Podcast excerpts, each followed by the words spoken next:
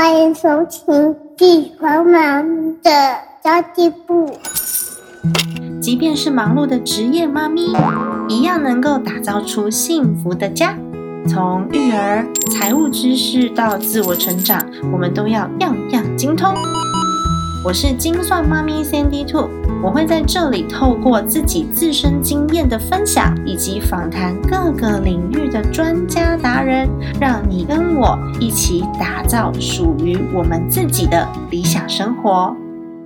Hello，大家好，我是陪你精算生活、创造理想人生的 Sandy Two。今天这集节目呢，因为有涉及到最近的新闻事件，就是幼儿园喂药事件。那么节目在剪辑的时候啊，我先生就提醒我说：“诶，这个事件到现在为止，因为侦查不公开，所以基本上都是媒体在带的风向。你要不要缓缓再来讨论这个事件呢？”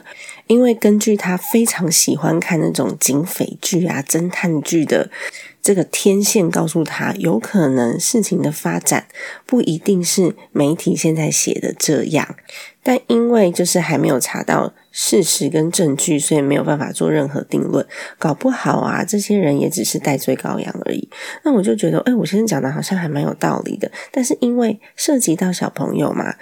妈妈们通常真的会比较激动一点，因为会感同身受。如果是我的小孩，我眼泪都要掉出来了，我怎么有办法保持就是百分之百的冷静？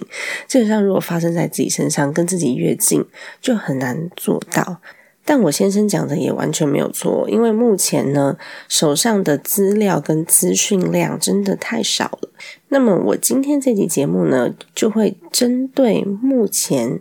仅有的资讯还有媒体报道看出来这个样貌来做分享，所以还是会有一点点小小的情绪。因为我们之所以为人，就是不可能完全摒除就是你自己的内心的感受。今天这一集呢，可能没办法百分之百使用那种很中立的语言在做分析，比较多我自己的感受跟想法啦，它不一定是事实。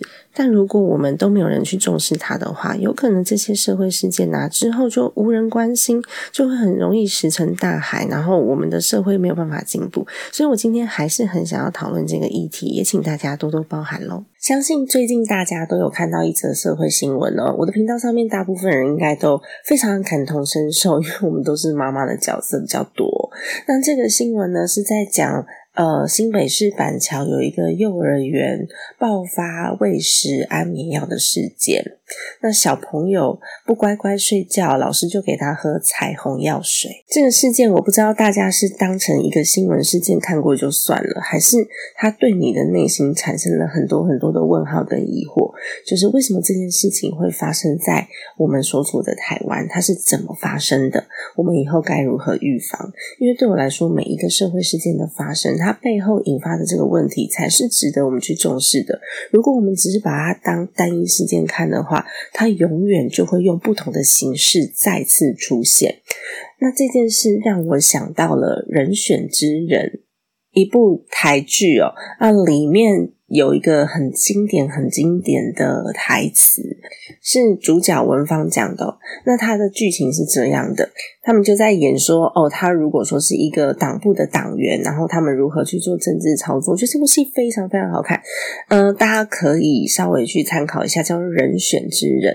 那这一段的剧情是这样的：这个党叫做公正党，他的党部里面有一些微妙的关系，有一些权力的运作。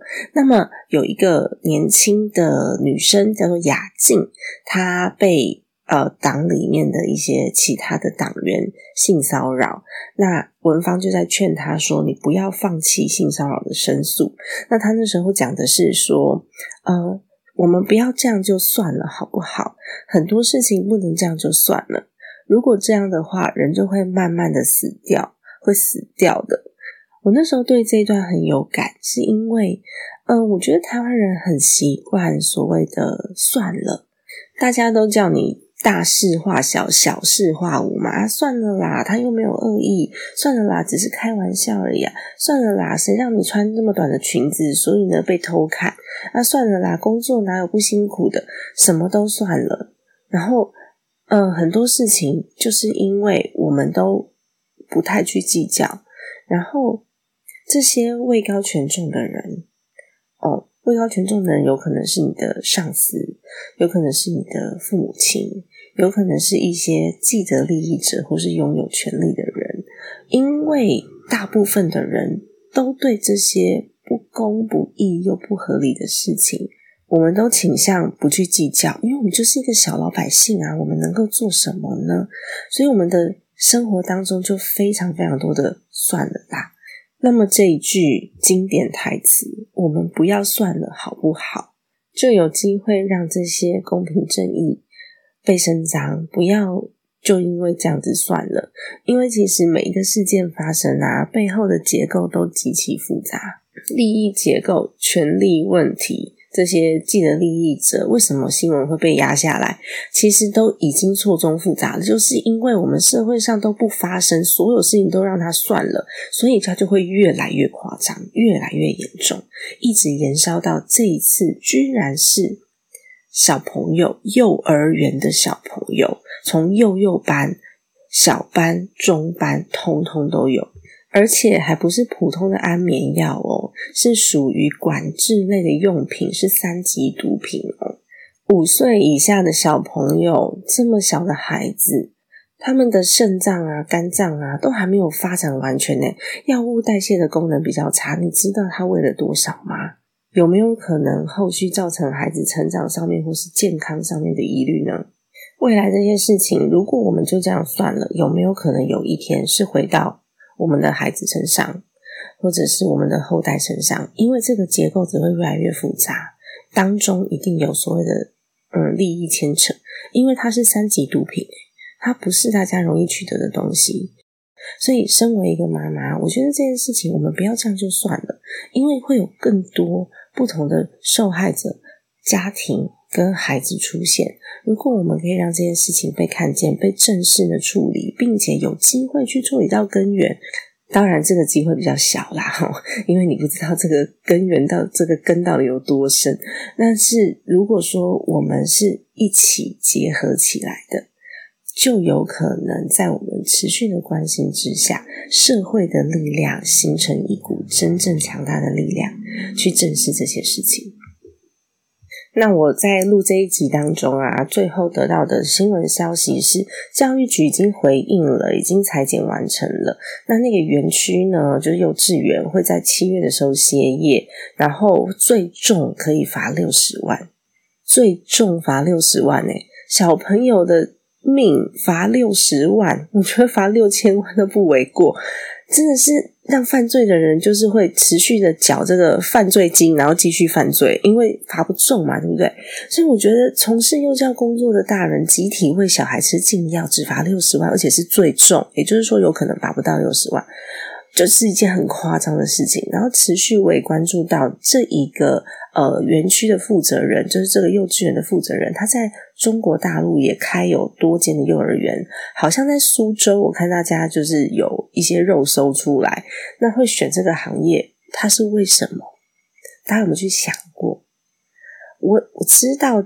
小朋友有的时候很很烦，那家长自己也会觉得啊好累哦，干嘛不睡觉？啊？睡觉？的话，家长会比较轻松松口气。家长照顾孩子都累了，老师们肯定会累，我同意。所以这个工作是没有热情绝对不能去做的工作。我们的教育体制下，还有我们的薪资的体制下，就是公立学校、一般学校给老师的薪水，这个配到底能不能够去？招到一些非常有热情的老师，尤其是体制。我们的体制下有多少的老师只为了养家糊口去当老师？所以他当然对孩子没耐心啊，他当然没有热情从事教育工作啊，因为他只是为了那一份薪水嘛。那我们这个薪水能不能够招揽到真正有热情、真正有动力、愿意进步的老师？如果不是的话，一般老师他在照顾孩子上，他会尽心尽力吗？因为他的薪水又这么低，工时又这么长，孩子又这么吵，那行为上老师会很正面或者是很积极的对待孩子吗？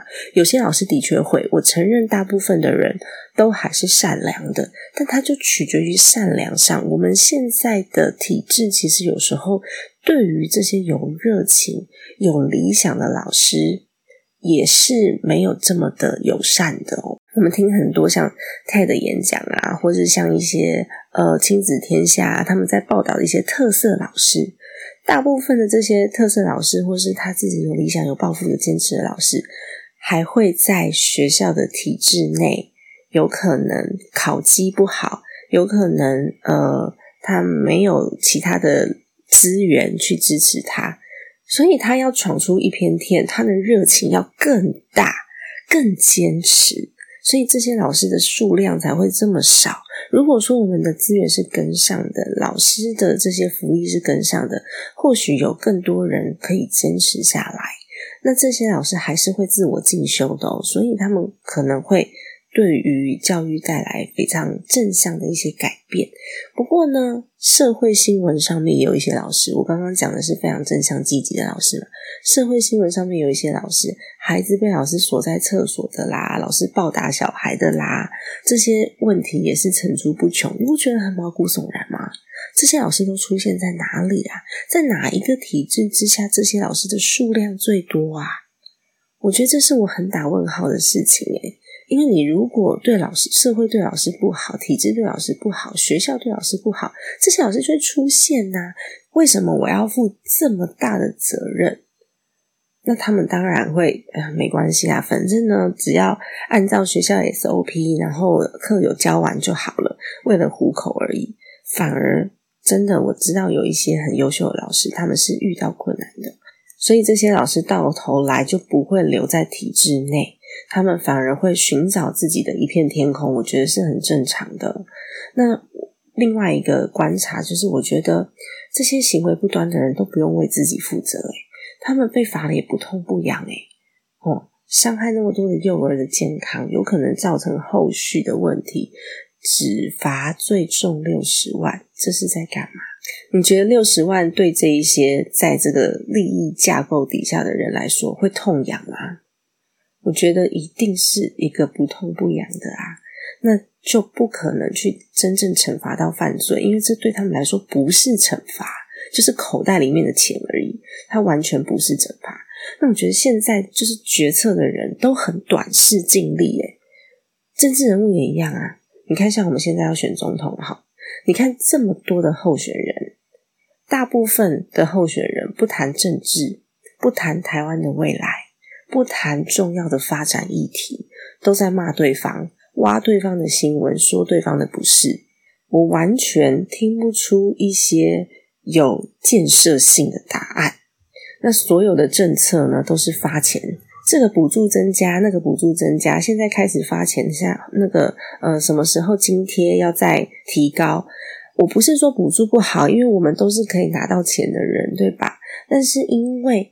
子弹就这么多啊！你知道，有时候公司发展会需要钱，所以为什么呃，美国的这些公司、美股的这些公司，他们会把盈利放在自己公司的身上？也就是说，我获利了之后，我投资回自己的公司去做一个更长期的发展，导致于呢，就是美国有很多的公司是股价四十年来都在涨的，因为他的公司不断的在长大。不断的在进步，因为他不断的在投资他的公司。那么国家也是一样啊。假设我们现在就把钱发完了，子弹用完了，我们买到了什么？我们只是买到了人民一时觉得耶，好开心哦，我有多的钱可以用了，耶，我又有领补助了。但是我真的要来做一些长期建设的时候，我就没有钱了。我真的要来做教育改革的时候，我就没有钱了。我真的要来做一些其他的计划的时候，都没有了，没有资源了。那国家的未来怎么办？我们的孩子要继续在这片土地上面生存，他们才这么小，他们要生存几十年。所以我觉得决策如果都很短视，像我刚刚讲的，我真的很在乎，就是选总统的人不能只是在骂对方的党派。不能只是在追究别人的责任，你要告诉我未来我们要怎么发展，我的这一片土地会更好，我的孩子要在这片土地上面生活很久，他们还有几十年的时间，连我们都还有几十年的时间呢，所以绝对不要这么短视的决策，而且这次的事件啊。其实呢，很早以前就已经通报，你知道，妈妈群主传了很久很久才被爆出来，大约传了一个月，那家长只能把小孩自己送去检验。等到呢，已经十几个孩子都验出来有点问题的时候，这件事情压不住了，才被爆出来。那到底是谁提供这个三级毒品给幼儿园呐？那到底为什么这个消息要这么久之后？才有办法被社会大众知道，才有办法被处理。那这件事情如果一直都是算了啦，算了啦，这些家长还是把孩子送去上课，不知情的人一样的，就是每天过着同样的日子。那有可能自己的小朋友也是其中一员，没有人知道。那如果这件事情不是发生在单一幼儿园呢？所以真的，我觉得还蛮可怕的。大家不要这样就算了。我们如果可以有一些发生的话，我们让社会越来越好，让它产生一些改变。那再来第三点啊，我觉得很有感的是，因为我以前从事过教育行业，所以我曾经接触过不同的厂商也好，合作对象也好。那我觉得有很多选择事业的人啊，是因为这个事业会赚钱，而不是你喜欢这个行业。我遇到过的。蛮多的呃，私人教育单位有两种极端的类型，有一种类型是他非常的有理想，非常的有抱负，就算资源再怎么不支持，他去贷款，他去募款，他都要把教育这件事情做到好。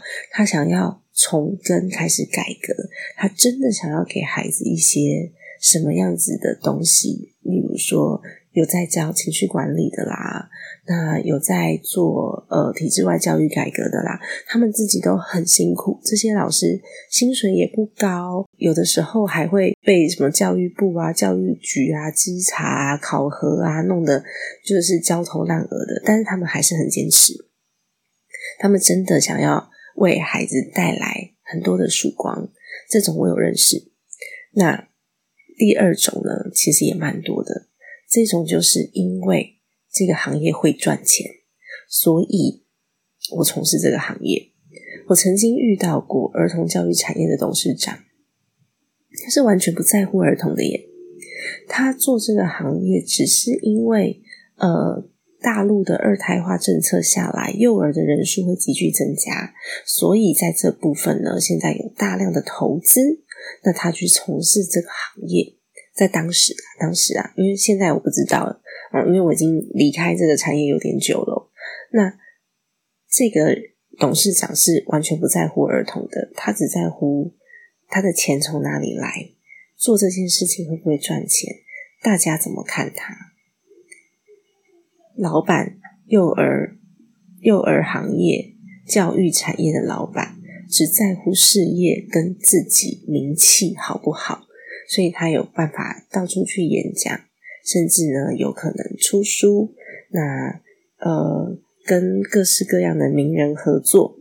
反正呢，他们的概念就是，真正懂教育的家长也不多。这些家长他们只是要托育孩子而已。所以呢，我只要有足够的名气包装起来，然后我把我的产品设计哦，去请了很厉害的那个呃设计师，然后把产品设计包装。做的很棒，广告做的很大，然后教材内容啊不重要啦，反正呢每一家都差不多，去就随便看一看那个课本，稍微抄一下，改变一下，然后变得很可爱，然后让设计师去包装，然后我们出出书啊，演讲一下，这样子嗯很厉害，有人会买，这样就好了。所以 我有时候看到这些人，他们是为了赚钱而做这个产业的时候，我真的会。有点心寒呢，因为你没有认真想要把你想做的事情做好，这个初衷完全不一样。